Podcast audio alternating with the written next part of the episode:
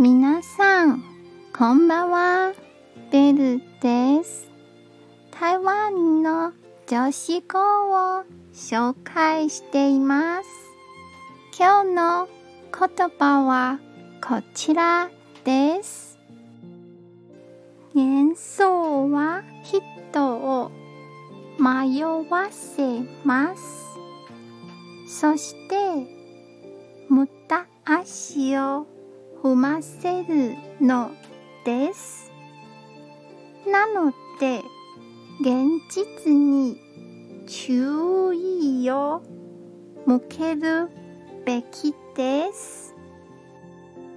今日も一日お疲れ様でした。